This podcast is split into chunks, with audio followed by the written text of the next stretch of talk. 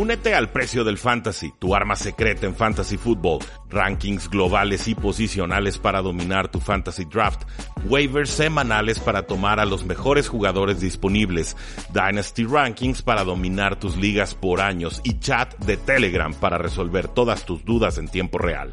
Visita stam.store diagonal precio NFL o da clic al link en este episodio para suscribirte.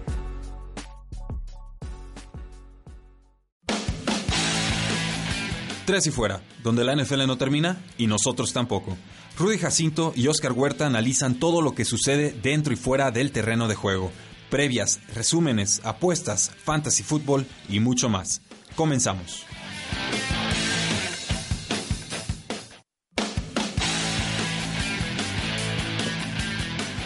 Saludos a todos y bienvenidos a un programa más de Tres y Fuera, donde la NFL no termina y nosotros tampoco. Mi nombre es Rudy Jacinto, me encuentran en Twitter como arroba paradoja NFL y estamos listos para analizar el Super Bowl 54. Oscar Huerta, ¿cómo estás? Triste.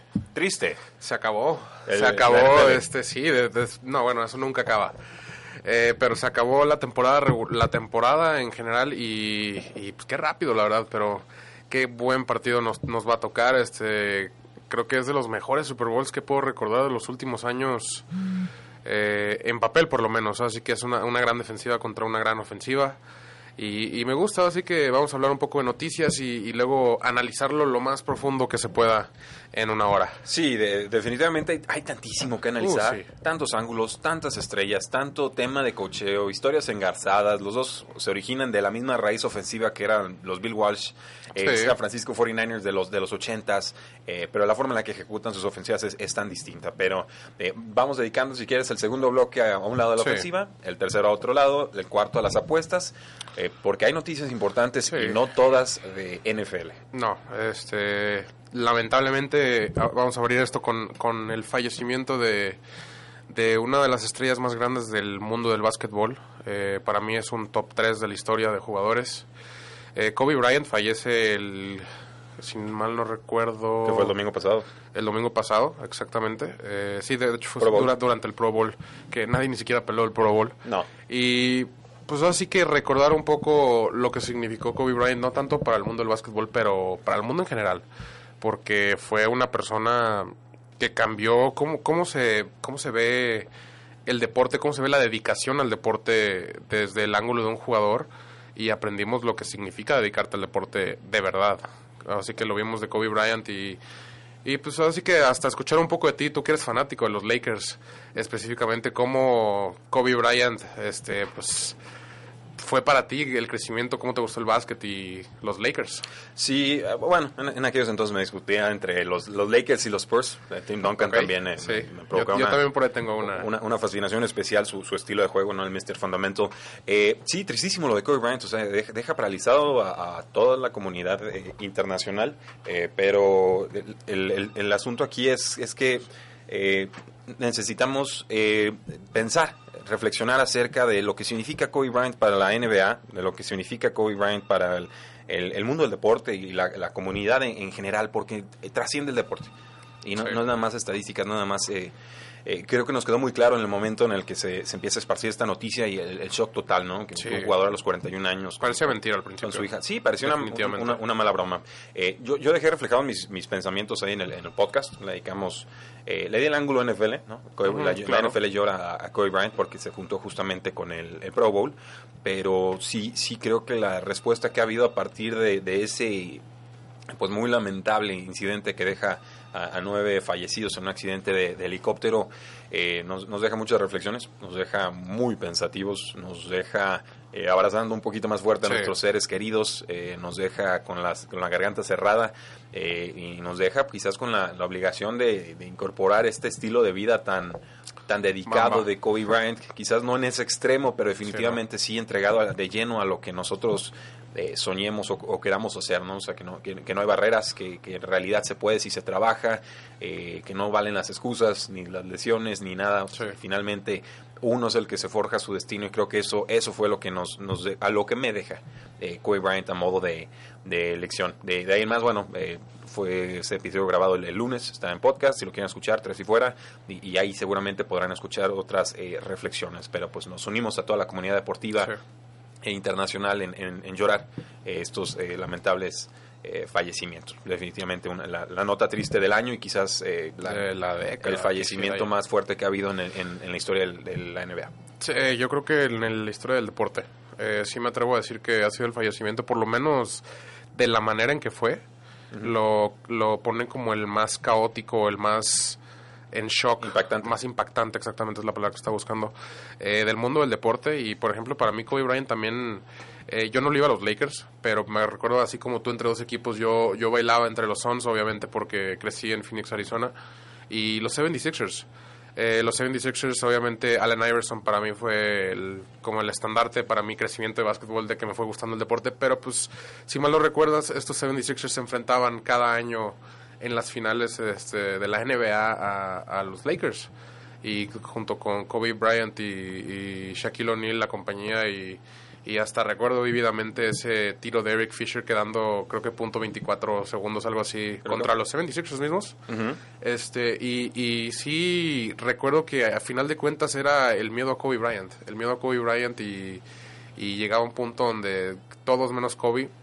Y a mí me dio muchas alegrías, obviamente, y sufrimientos porque eh, le fui a los 76ers buen rato, después me cambié a los Suns cuando se hicieron buenos con Steve Nash, Eh, pero esa es otra historia. Eh, y la verdad es que Kobe Bryant, una era difícil que te cayera mal, o sea, era... No, no, era- no, claro que no. O sea- era facilísimo que te cayera mal. Era no, no, nefasto. no mal. no- Nefasto. No, mal. Era. Si era tu rival, era un personaje nefasto, Sí, no lo tragabas. sé, no sé cómo explicar, pero no podías decir nada porque te seguía metiendo canastas y metiendo canastas y metiendo canastas. O sea, lo que voy es que respaldaba todo lo que hablaba. Bueno, era, era innegable en, Sí. la cancha, pero el, jugador en su actitud, en su- sobre todo en su inicio de quizá, carrera, quizá me, expresé, me expresé mal, pero en el sentido que sí ha- siempre ha tenido, como quien dice, put your money where your, where your mouth is, siempre ha podido respaldar todo lo que aparentaba, por lo menos con su actitud o, o su manera de ser, eh, porque la verdad sí cumplía, y cumplió muchas veces. Bueno, ustedes lo tienen, damas y caballeros. eh, desgraciadamente, el fallecimiento de Kobe Bryant a los 41 años, con otras ocho personas, incluyendo una hija suya, tiene eh, conmovido a toda la comunidad eh, deportiva internacional. Pero bueno, tendremos que seguir con el, el tema de la NFL, Oscar. y quizás noticias generales, antes de entrarle al tema del Super Bowl, Cam Newton sale, rueda de prensa, y dice, bueno, entrevista mejor dicho, y dice, absolutamente me quedo con las Panteras de Carolina en este 2020. Le queda un año, le quedan 21 millones de dólares de contrato. Eh, yo lo dije a mitad de temporada, a la hora de la verdad, Sí. se van a ir todos menos Cam Newton, que era el que Sí. todos querían correr. ¿Qué, qué pasó ahí?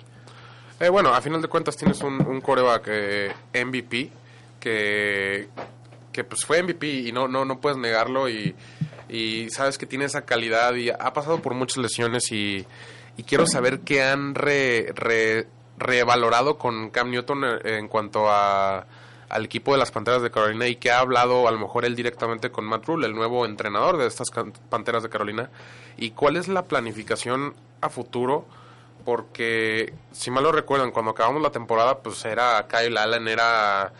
En realidad era Christian McCaffrey contra todos los demás.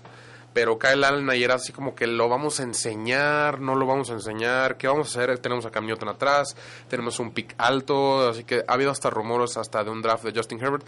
Pero así como dijiste tú, a final de cuentas el que se termina quedando es, es Cam Newton, porque él sí nos ha demostrado lo que es capaz, ha llegado a un Super Bowl, fue MVP de la liga y, y la realidad es que, que pues no, no, no tienes tantas razones válidas, por así decirlo, siendo a lo mejor el dueño o el general manager o el, entrenador de, de las Panteras de Carolina, como para poder decirle, ¿sabes qué? Hasta aquí llegaste, no cumpliste, porque pues, entre lesiones y falta de equipo y muchas cosas cambiaron en el equipo, no puedes echarle la culpa, yo creo que ni en un 50% cambio lo que ha pasado después de aquel Super Bowl que perdieron. Sí, es, muy difícil reprocharle a un jugador las, las lesiones. Y, y- y no hay un plan B. No, lo que era Kyle Allen de cierta manera, pero al final de cuentas el plan B explotó eh, y pues no, no, no funcionó como querían, porque al principio Kyle Allen decían así como que incluso hasta se andaba convirtiendo en plan A. Y, y al final de cuentas vimos que no y Cam Newton tiene que ser.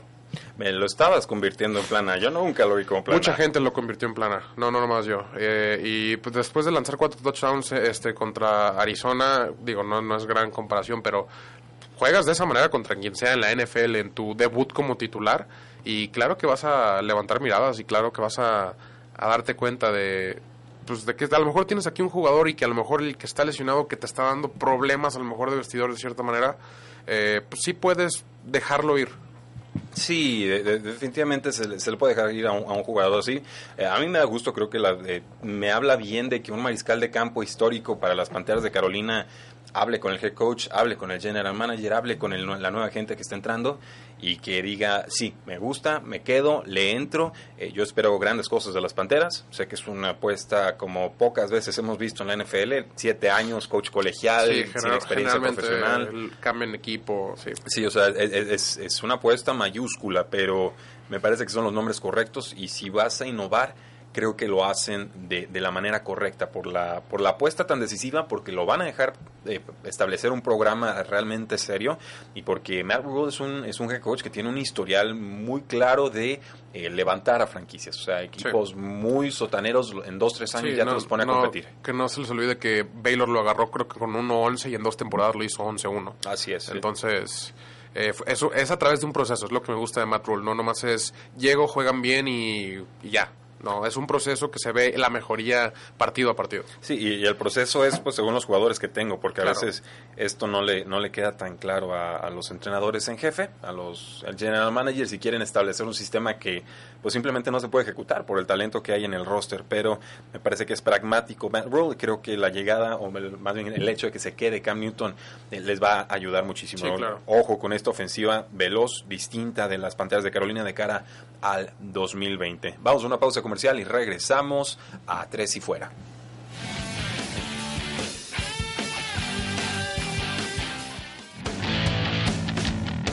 Quedan temas en la mesa. Ya regresa Tres y Fuera.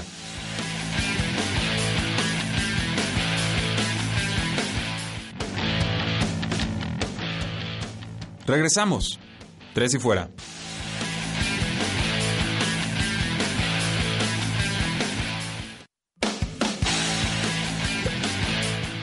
Regresamos a Tres y Fuera, donde la NFL no termina y nosotros tampoco. Yo soy Rudy Jacinto, me acompaña Oscar Huerta. Oscar, Super Bowl 54, Kansas City Chiefs, San Francisco 49ers. Si te parece bien, empezamos eh, con la ofensiva de San Francisco y lo que pueda plantear ante la defensiva de los Kansas City Chiefs. Ok. Una ofensiva Ya. sumamente terrestre, San Francisco. Sí. Ocho pases de Jimmy Garoppolo en la, hace dos semanas, eh, pero puede pasar y creo que eso es lo que se nos está olvidando muchos analistas. Sí, sí, sí, definitivamente. eh, empezando con la ofensiva de, de San Francisco, es, es una ofensiva que trabaja mucho en conjunto, trabaja mucho en base a los diseños de, de la jugada y no depende tanto de, de una sola persona, sino de, de cómo funcionan todas las piezas en conjunto.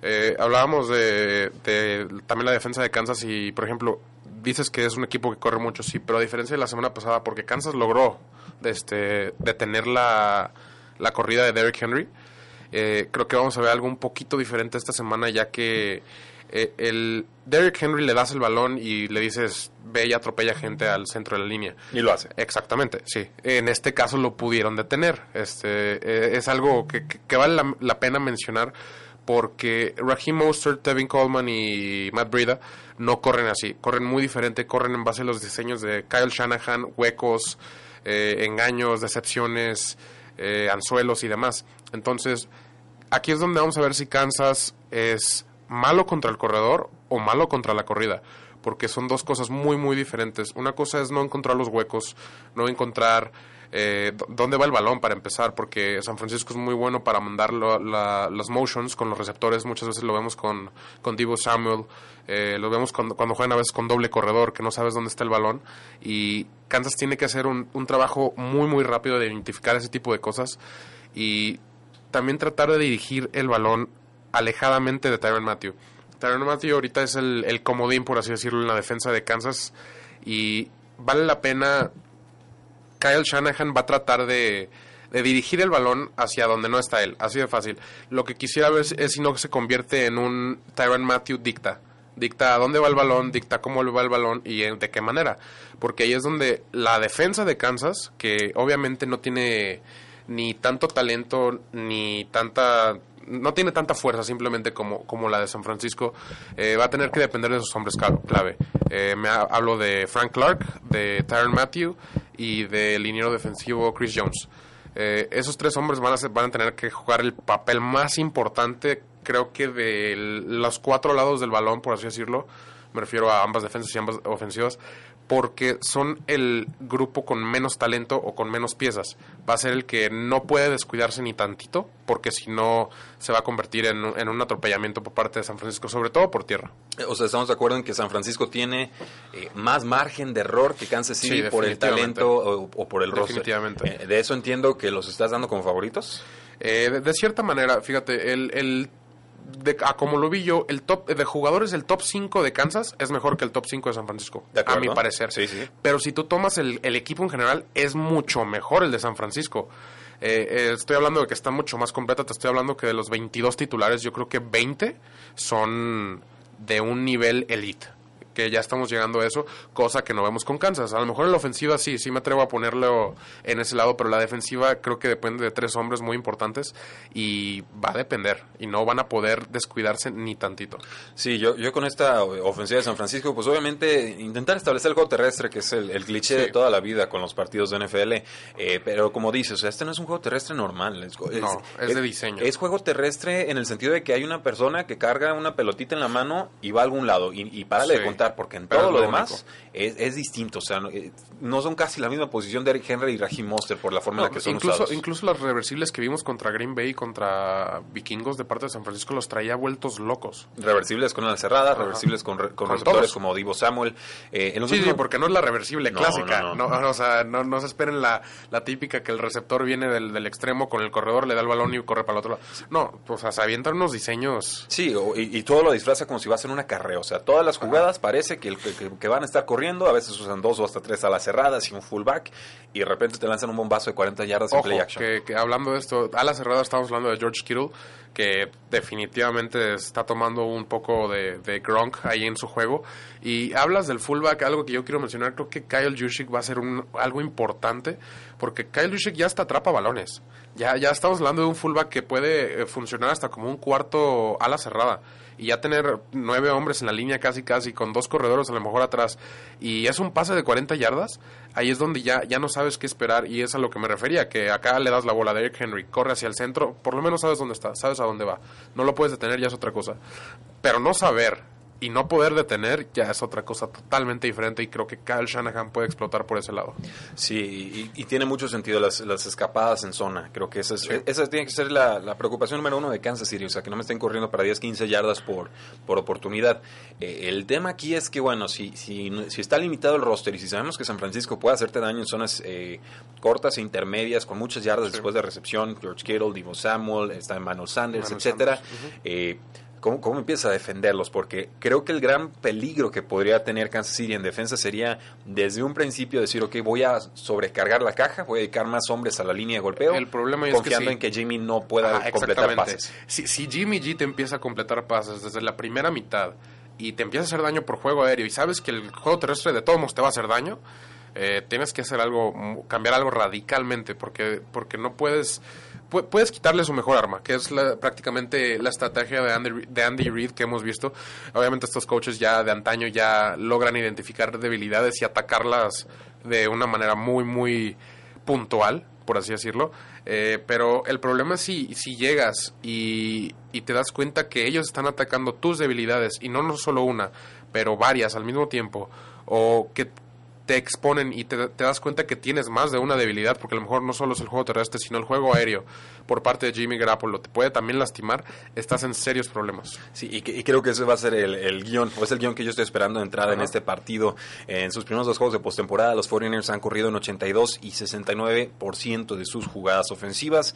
Estas son cantidades verdaderamente eh, exorbitantes. pero también hay que mencionar por qué no han necesitado pasar. Eso. es, importante también tomarlo. No, no es porque han querido aferrarse a la corrida. Simplemente recuerdo un drive de contra Green Bay desde las 50 corrieron ocho veces y anotaron. Sí, eh, el partido en el que los Chiefs no anotaron 20 puntos en esta temporada fue contra los Indianapolis Colts, una derrota 19 a 13 y, y en aquella ocasión los Colts corrieron, ¿qué te gusta? Unas 45 veces para 180 yardas, tuvieron el- la pelotita 45 veces. 37 minutos y 15 segundos, el mismo plan de juego que después les eh, estableció Houston Texans, que les funcionó muy bien a la primera y quizás a la segunda eh, ya no tanto. También todo esto, los movimientos de San Francisco antes de las jugadas, el pre- pre-snap motion obligando Sí, a- a, comprometer sí. a la defensa. Sí, este, obviamente, eh, uno como coreback o como entrenador de, de ofensiva, eh, te, te das cuenta, bueno, más bien de defensiva, eh, empiezas a analizar y empiezas a, a leer en base a las formaciones que están presentando los equipos y, tú- y en base a las formaciones tú dices, ok, por lo menos lo tenemos reducido a este espectro de jugadas, por lo que logramos analizar. Y luego se empieza a mover Diego Samuel, luego se cambia George Kittle de lado, luego cambias a Raheem Mostert al slot y ya cambió totalmente la formación y ya no sabes qué esperar, ya no tienes tiempo de cambiar la jugada, ya no tienes tiempo de, revisar qué personal tienes, si tienes el personal ade- adecuado adentro para lo que para la formación que está, entonces tienes de repente 10 segundos para tratar de modificar todo o tratar de que tus jugadores se den cuenta del- de, la nueva ju- posible jugada, Y que se comuniquen rápido. eh, que se comuniquen rápido entre ellos, que se acomoden y, y luego resulta que era la primera jugada que tenías pensado y te corrieron por el centro 15 yardas. Y, y- y el tema aquí con el coordinador defensivo Steve Español es que sí, ha de mejorado la defensiva de los Kansas City Chiefs. Sí. Pero los esquemas son complicados y son de blitzes y son de mucha comunicación. Y, creo que Kyle Shanahan tiene todas las de ganar Sí, contra Español. no- no- no es solo cubrir al mejor jugador del otro equipo y esperar que no haga nada. Es, es en realidad de verdad estudiarlo, estudiar lo que te puede presentar el Kyle Shan- Kyle Shanahan y también tomar en cuenta que son dos semanas de preparación. Son dos semanas de preparación para que Mike Shanahan y Kyle Shanahan hayan Sí. preparado en tu contra. Es- haces, eso haces está bien, difícil. haces bien en invocar a Mike Shanahan, porque No, sabemos que Shanahan padre le está dando Claro todas de sí, todas con, claro. Luego con Andy Reid. No, no, es- eh, eh, lo que está haciendo Mike Shanahan es jugar a ser Andy Reid y decir, ok, ¿cómo te atacaría? Sí, y claro. entonces, ¿qué vas a hacer en respuesta a Kyle Shanahan? Entonces, eh, Y dos semanas. No, y se conocen, son contemporáneos, o sea, Sí, se conocen de todas, todas. Entonces, sí, ese, ese es un, un activo, un, una, Sí. un baluarte. Muchos piensan que es Andy. Andy Reid contra el novato, entre comillas, porque No. Kyle Shanahan ya jugó en aquel Super Bowl que perdió eh, muy vergonzosamente, pero no, no, ni de broma es este un juego muy grande para Kyle Shanahan. Él sabe perfectamente lo que es estar ahí, sabe perfectamente porque toda su vida estuvo alrededor de juegos de ese tipo y de jugadores y de y de situaciones de estas de esta magnitud con su papá, obviamente con los Broncos. Eh, entonces que es, es un poco el engaño ahí de Kyle Shanahan contra Andy Reid porque él- y pues, tener a Mike Shanahan de a, tu, a tu espalda este diciéndote en el oído qué hacer de cierta manera pues qué beneficios te puede traer Es fantástico. Eh, Jugadas de jet sweep cuando el receptor se recorre a un lado del campo y le dan la jugada sí. del otro. Divo ¿cuántas Di- corrió Divo de esas? Divo Samuel ha tenido por lo menos una carrera en los últimos siete partidos y además ha tenido tres touchdowns terrestres esta temporada. Entonces ya no es novato este juego. más ya que es- David Johnson está contrastado, sí. David Johnson está desaparecidísimo. Eh, Kendrick Bourne, un receptor complementario, Sí. ha tenido rol importante en zona roja, ha jugado 52% de los snaps desde la semana 10, líder del equipo en zona roja con 10 targets, todos de ellos eh, acabaron el touchdown. Entonces, ojo con Kendrick Bourne en zona roja, creo que podrían olvidarse de él. Desde la semana 14, los Chiefs mandaron al cornerback Kendall Fuller, que estaba sufriendo en cobertura, a safety, y entonces le permitían a Trent Matthew jugar más como como cornerback slot. Sí, que, que está muy acostumbrado a jugarlo eso desde sus épocas en Arizona. Era, el, para empezar, el tercer corner del equipo sin, sin problemas y es muy, muy capaz de hacerlo. Pero también como free safety tiene, un, tiene una explosividad y un arranque eh, que, que tra- parece que trae GPS con el balón. Siempre está en la jugada. Eh, con Matthew, pues bueno, tenemos un quarterback rating permitido de 52.8, el más bajo en toda la liga en el slot. No ha permitido ningún pase de touchdown. Por ahí también el compañero novato Rashad Fenton ha estado eh, teniendo snaps importantes en los últimos tres partidos y ha estado también en defensa de slot en 45 snaps. Tampoco, tampoco ha permitido un touchdown. Entonces, eh, sobre la hora, los Chiefs Sí. están haciendo sus, sus ajustes y demás. eh, pe- pero insisto, que Kyle Shanahan es un, es un genio en generar espacios y atacar espacios y en obligar a que las defensas se comprometan. Entonces, eh, antes de irnos a la pausa, yo creo y digo, y aquí dejo confirmado ante notario público, etcétera, que creo que San Francisco va a tener mucho éxito contra esta defensiva casi Puede todo el partido. sí, sí. Casi todo el partido. Y entonces eh, no les adelanto demasiado, pero dependerá entonces de qué tanto pueda hacer Patrick Mahomes para elevar el nivel de juego de sus eh, Sí. compañeros. Vamos a una pausa comercial y regresamos a Tres y Fuera. No te vayas, ya regresa Tres y Fuera.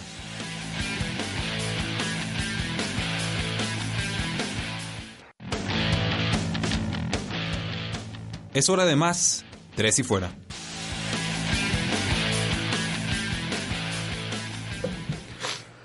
Regresamos a Tres y Fuera, donde la NFL no termina y nosotros tampoco. Yo soy Rudy Jacinto, me acompaña Oscar Huerta. Ya analizamos la ofensiva de San Francisco contra la defensiva de los Chiefs y en líneas generales creemos que San Francisco tendrá mucho éxito anotador y generando yardas por la falta de talento eh, que muestra el roster de los Chiefs y por el ingenio del head coach Kyle Shanahan para explotar eh, cualquier esquema defensivo que le arrojes. Así ha sido a lo largo de toda la campaña.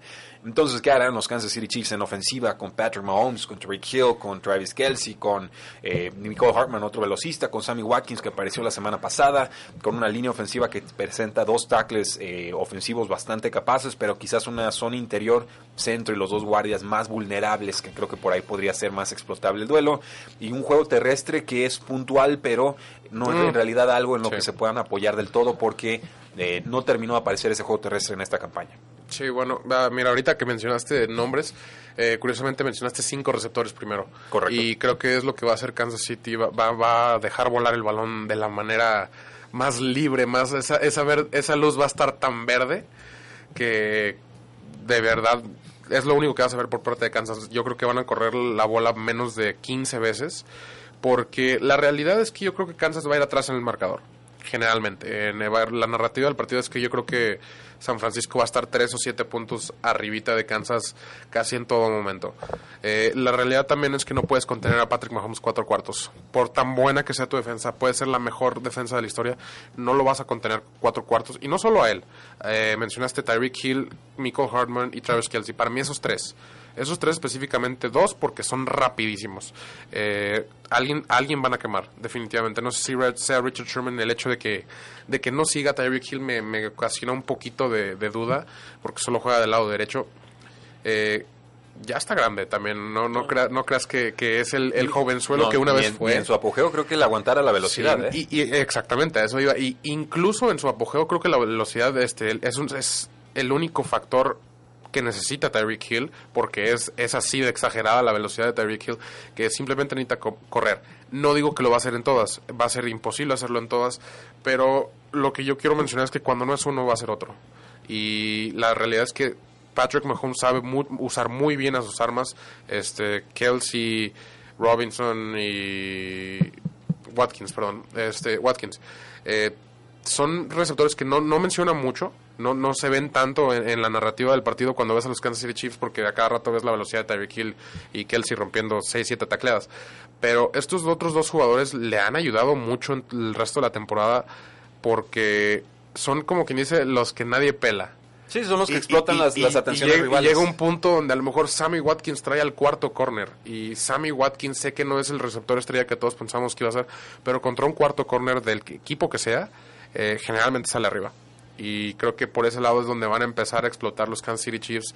Eh, el juego de, de- de San Francisco, porque pues en realidad ve contra quién vas. Vas contra Rick Armstead, D. Ford, Nick Bosa, este, Forrest Buckner, Quan Alexander, Richard Sherman y, y más. O sea, te acabo de mencionar seis así rápido. No sé si me estás hablando son- del roster de San Francisco Ajá, o los All Pro. Bowl. Sí. O, o sea, el- es a lo que voy. O sea, San Francisco tiene por dónde, tiene con qué, tiene, tiene los jugadores, tiene va a tener el control. Más bien va a ser si va a dejar que se dé escapadita, si va a dejar que pase ese chispazo, que evidentemente Kansas City es muy, muy capaz. Bueno, eh, en lo que nos está diciendo el público, estamos en, en live, en Facebook, estamos en Twitter, estamos en YouTube.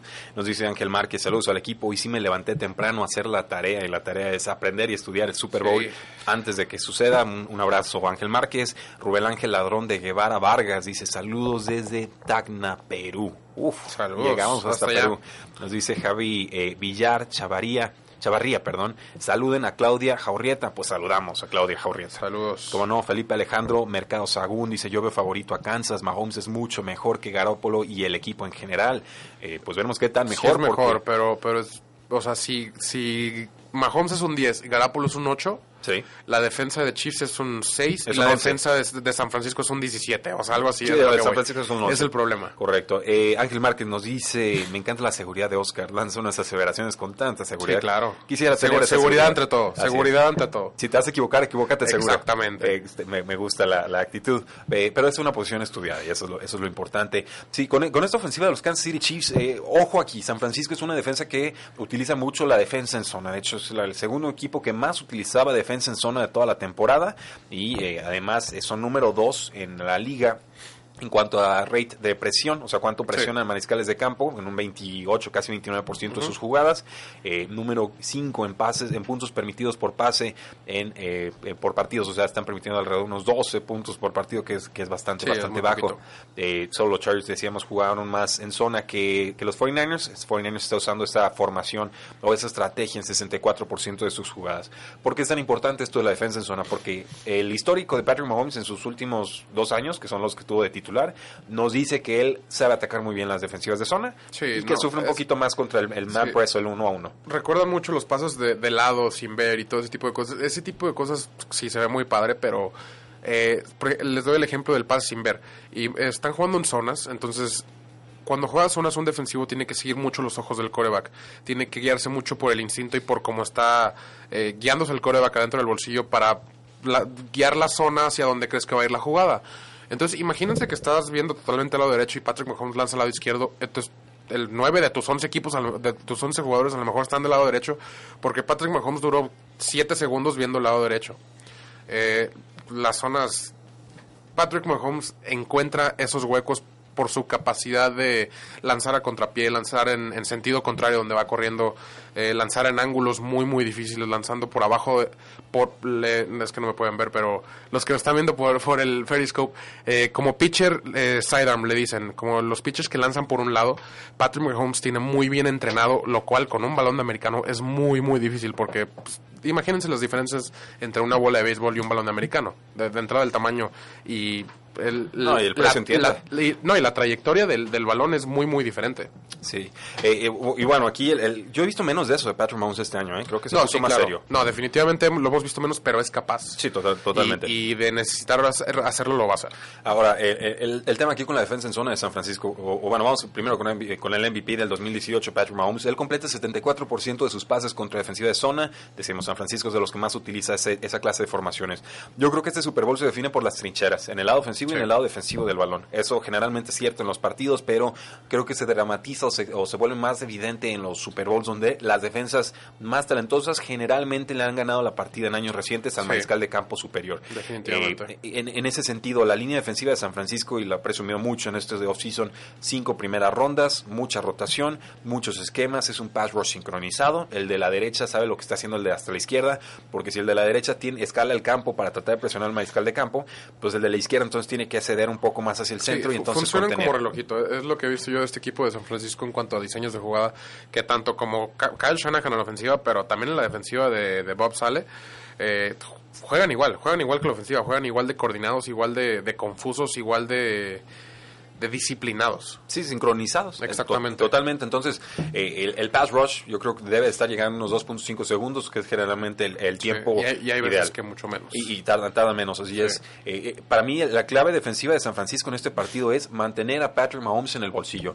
No Sí. le des escapadas, no le des yardas terrestres, controla eh, que todo lo que te haga de magia Mahomes sea desde un ángulo que tú estés esperando, que es el centro del campo en adelante. Porque si, si Sí. estamos hablando de defensa de zona y de estar vigilando a tu hombre y luego estar con el quarterback y se te escapa a la derecha para hacer un, un pase desde otro ángulo, creo que ahí es donde se descomponen las, las defensivas. Sí, de, de hecho, es- de la mano ahí voy eh, eh, para, este, para este comentario, este análisis que, que me di cuenta. eh, cuando San Francisco juega con dos linebackers nada más, eh, que es algo que suelen hacer muy Cuatro, seguido. cuatro frontales, Sí, dos linebackers, ajá, y un, un, Nos dejan defensi- un- cinco un- atrás. Ajá, exactamente, un 5 atrás. un níquel. Eh, generalmente eso es, va a ser lo que van a hacer para contener a Patrick Mahomes. Va, va a tratar de, de, de cubrir el pase, obviamente, y tratar, obviamente, ti- tienen la defensa, tienen el front seven como para llegar rápido al quarterback, incluso sin blitz. Entonces lo que van a hacer es aprovechar para meter un hombre extra atrás y tratar de cubrir todos esos huecos, incluyendo la zona. La zona que- intermedia. to- Toda la zona intermedia, perdón. Eh, y Y por el otro lado, Andy Reid tiene que darse cuenta cuando metan esos tres linebackers. Cuando metan esos tres linebackers, hay un hombre menos en la secundaria y hay un hombre menos para que explote Patrick Mahomes. Y yo creo que ahí es donde van a empezar a entrar los, los cambios de jugada a me- a me- antes del snap y ese tipo de cosas. Entonces, fíjense eso. Cuando vean nada más, cuando vean tres jugadores de atrás de la línea defensiva de San Francisco, o sea, tres linebackers, fíjense qué puede pasar.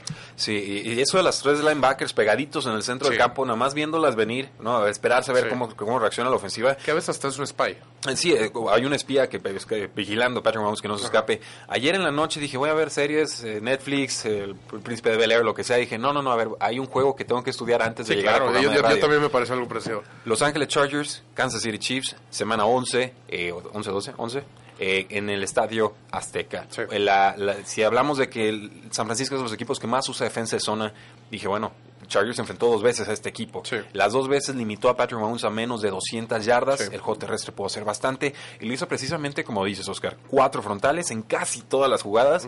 A veces la amenaza de un quinto, pero que no dispara, que se queda Sí, en, no, en- en- no, en defensa. Que se queda en, en contención de, de pase. Y los tres linebackers bien pegaditos. Y casi todas sus jugadas fueron así. Sí, como, con li- como línea de tres eh, permanente. Sí, sí, y, y- exacto, como si fuera un tribote en el fútbol del soccer, ¿no? Eh, pero ahí me disculpan por haber dicho soccer, los que son muy aficionados. pero eh, el, el tema Es para aquí- diferenciar, es Eh, para sí, diferenciar. pero el, el tema aquí es, este, con menos talento, Chargers le hizo muchísimo daño a esta defensa de los Kansas City, eh, ofensiva de los Kansas City Chiefs. Sí. Creo que San Francisco debe estudiar muy bien esas cintas de juego. Creo que ahí están las claves para que se lleve Que, este que resultado. incluso hay similitudes, o sea, ni siquiera, hay, ni siquiera hay tanto la estudiada, más bien es como que... No, es que los esquemas son los mismos, ajá, sí. exactamente, los esquemas son los mismos, no tienes que irte tan lejos, no Y- tienes que cambiar tu manera de jugar. Y si el pass rush llega más rápido, entonces eso le compra tiempo a la secundaria, porque no, no creo que San Francisco gane este juego por su secundaria. Tiene que ganarlo eh, No. porque, porque hizo No, suficientes puntos al ataque, obviamente, pero sobre todo porque la defensiva, el, el- el pass rush le estuvo haciendo eh, muy incómoda la tarde a Patrick Mahomes, que te va a hacer jugadas, sí, Sí. pero te, la- te- te tendría que estar haciendo menos de las que estamos acostumbrados a ver. Sí, de, de cierta manera lo que yo esperaría de, de- por parte de San Francisco inteligentemente es, te voy a dar lo que quieres, ten tus 5 o 6 yardas, ten, ten tus 7, ten tu pasecito a la, ba- Y los, a- y los a Chiefs tienen que ser muy pacientes. Claro, los, los Chiefs al contrario, tienen que tomarlo. Porque si, si te aferras a las jugadas grandes, si te aferras a los bombazos de 40 yardas a Tyreek Hill, te va a llegar Nick Bosa, te va a llegar Armstead, te va a llegar D. Ford y nunca lo vas a sacar. Y por el centro de la línea te van a llegar. Menos, ajá, exactamente. Eh, ¿Qué puede hacer eh, Patrick Mahomes para resolver esto? Pues hemos visto el elemento de la amenaza terrestre. 29 acarreos, 255 yardas. En los últimos 8 partidos, esto, bueno, viene de correr 87 yardas en, en las primeros dos, Sí. que fueron eh, en las primeras oportunidades de sus 8 juegos. O sea, se ha triplicado casi su, su medida de amenaza terrestre, sobre todo en esta postemporada. Entonces, creo que la medida en la que Patrick Mahomes puede escapar con las RPOs, con movimientos Sí, antes de, sí, de snap, hecho- comprometer a la defensa de San Francisco, pasecitos rápidos. Por ahí tendría que haber la oportunidad, quizás mandarle un receptor más X a Richard Sherman, comprometerlo a que se pegue más a la línea de golpeo, y entonces le mandas a Tariq Hill en fondo para que no le llegue el safety, y ahí sí puedas encontrar tus jugadas grandes. Sí, así como mencionaste el rival divisional de Kansas, eh, al contrario, yo quiero mencionar el rival, rival divisional de, de San Francisco, ya saben para dónde voy. Eh, pero revisar esos dos partidos de Arizona, porque ahorita que mencionaste lo- los RPOs, y- RPOs. Y, y todo el... ¿Qué es una RPO rápido? Eh, Es el run pass option. Eh, muchas veces lo usan, sobre todo con corebacks móviles, que Patrick Mahomes entra en ese espectro de corebacks móviles, que le das la opción a tu coreback, una de correrla, de correrla él a veces, incluso hay triple opción, que correrla él, correrla con el corredor, o muchas veces ver, analizar rápidamente el, las- el segundo nivel de, del campo defensivo, por así decirlo, los linebackers, y ver las rutas rápidas que metiste, porque obviamente tienen que ser eh, rutas con quiebres rápidos para tratar de identificar eso. Eh, entonces, tienes una posibilidad de tres jugadas diferentes, incluso después del snap, que San Francisco no puede actuar hasta que identifique o hasta que tú decidas qué jugada fue. Entonces, eso le va a dar un poco de ventaja. eh, porque mantienes a la defensiva un poco, como quien dice, de, de puntitas, ¿no? No sabes qué va, qué va a hacer. Y eso le hizo daño a San Francisco dos veces contra Arizona y Kyler Murray. Le- les funcionó muy bien las pantallas, los RPOs, las corridas con el quarterback, eh, los quarterback draws, todo ese tipo de cosas que, que podría emplear eh, Kansas para tratar de confundir, aunque sea tantito, por lo menos la primera mitad, a San Francisco. Bueno, pues ahí lo tienen mucho de lo que esperamos de la ofensiva de Chiefs contra la defensa de San Francisco. Regresamos con unos apuntes más antes de, eh, después de esta pausa comercial y ya volvemos. Pausa y volvemos a Tres y Fuera.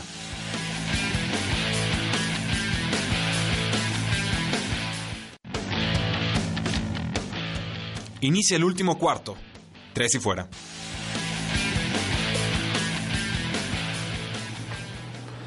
Así es, damas y caballeros, del último cuarto, Rudy Jacinto, Oscar Huerta. Vamos a hablar sobre apuestas, vamos a hablar un poquito más sobre la ofensiva de Chiefs contra la defensiva de San Francisco, pero primero vamos a leer lo que nos está diciendo el pueblo a través de redes sociales. Nos dice Lauder Eduardo, saludos Rudy, me encanta tu programa, he escuchado ya muchas veces el episodio de liderazgo a la Peyton Manning que tenemos en, en YouTube y que tenemos también en, en, en, modo de podcast.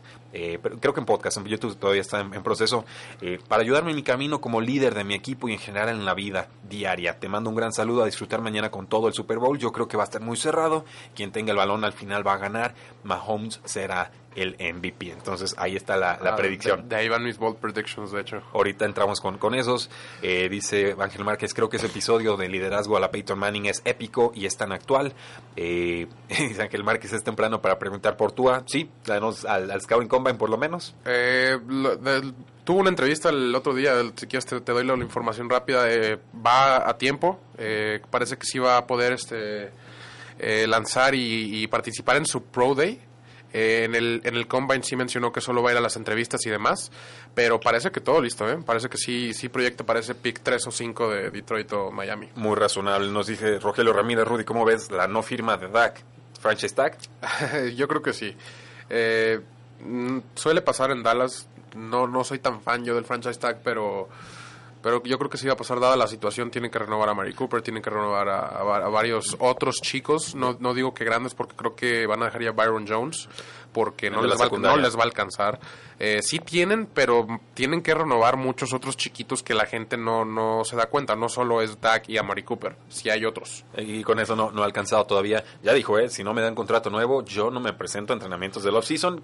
Que quiere aplicar la, la Zeke Elliott en los ya cabos. como coreback ya es otra cosa. No, pues- ya es algo muy diferente. Eh, fue- eh, ha sido el mejor contrato de la NFL en los últimos cuatro años y no le han pagado, entonces yo también estaría como lumbre. Me pareció hasta Sí. diplomático la forma en la que lo planteó. Eh, nos dice Ángel Márquez, ¿cuándo el webinar para el scouting previo al draft? Ah, denos chance, vamos, eh, vamos. Ahí vamos. Y Eh, cu- pues viene agencia libre primero, también no Sí. se nos olvide eso. También viene- hay jugadores buenos disponibles. Ya tenemos, eh, bueno, se los compartimos, pero en tresifuera.com vamos a tener un tracker con Sí, unas la tablas dinámicas, eh, rankeados por prioridades, de qué equipo están, cuántos años tienen y cuando firmen, pues cuántos años fue el contrato, cuánto dinero les dieron y cuánto de eso es garantizado. Entonces, Y una crítica por ahí. lo Sí, e- ese seguimiento de, de off-season, créanme, ¿eh? y en inglés lo van a encontrar Sí, así no. detallado y en español Menos, mucho, menos. mucho menos. Entonces le estamos echando ganas para que ustedes tengan la mejor información disponible en tresifuera.com En español. en español. Y por último, Juan José Ríos Ordóñez nos dice saludos desde Colombia y nos pone la bandera. Pues un abrazo hasta Saludos Colombia, como no. allá. Ahorita me tomo un cafecito en su eh, honor. Oscar, últimos apuntes de la ofensiva antes de pasar a- al tema de apuestas. Eh, ojo con las formaciones trips, tres receptores de un lado, ala cerrada, aislado del otro. Lo había comentado en episodios de, de podcast de esta Sí. semana. Lo vi nuevamente en ese juego de los Chargers contra los Kansas City Chiefs. Eh, touchdown de Travis Kelsey como de treinta y tantas yardas para abrir el, el partido. Creo que es una buena forma en la que pueden atacar esta defensa de zona, aislando a, a Sí, Travis eh, Kelsey. No, y también aislando de cierta manera a Richard Sherman. Puedes poner trips del lado izquierdo y Richard Sherman queda un poco incómodo o hasta forzado a jugar eh, por si algún un poco de zona profundo como un tercer safety, por así decirlo, porque simplemente pues, no juega del otro lado. Así es, Tyreek Hill en el slot, ojo con eso, ojo con la velocidad de Sí. Nicole Hartman y eh, pues ojo también con Hartman porque el 52% de sus rutas en el slot fueron en esta postemporada Sí. para, para, para Hartman, ahí guardadito, pegadito a la línea de golpeo y es normalmente no es tu cornerback estrella el que está jugando en No, el claro que no, no, no, generalmente es el tercero o cuarto. Entonces, Entonces, se, cuidado. se lo puede comer por velocidad. Eh, ¿Qué más esperamos de este Super Bowl? Pues bueno, primer Super Bowl desde el 2016 que no tendrá a los Patriotas en Nueva Inglaterra. Muchos lo están celebrando en redes sociales. No los culpo, la verdad es que ya el tema de los Patriotas ahí era muy recurrente. Eh, tú estás feliz, no te hagas. Yo no me quejo, Sí, pero no, tú- en- tú en- no. entiendo que el pueblo pueda estar fastidiado y no se lo voy a, a reclamar. Eh, los Chiefs llegan a este Super Bowl con una racha de ocho victorias consecutivas. Eh, los 49ers llegan a este partido con eh, bueno, habían enfrentado a siete equipos de postemporada en sus últimos 10 juegos. Entonces, San Francisco ha tenido un camino de infernal y ha salido adelante. Lo hizo con un récord de 5 y 2. ha necesitado 29 o más puntos el rival para ganarle a Patrick Mahomes en las 8 derrotas de postemporada que ha tenido. Bueno, en 6 de 8 derrotas que ha tenido Patrick Mahomes en su eh, carrera. Y eh, cuando lleguen a este juego del Super Bowl, Patrick Mahomes y Jimmy Garoppolo llegarán con un porcentaje de victoria combinado más alto que cualquier dúo de corebacks en la historia del Super Bowl. O sea, ningún coreback en ambos lados del balón ha llegado con más eh, victorias combinadas que estos dos, que Jimmy Garoppolo y que Patrick Mahomes. No podemos subestimarlos, llegan con un rating de victoria del 79.4%.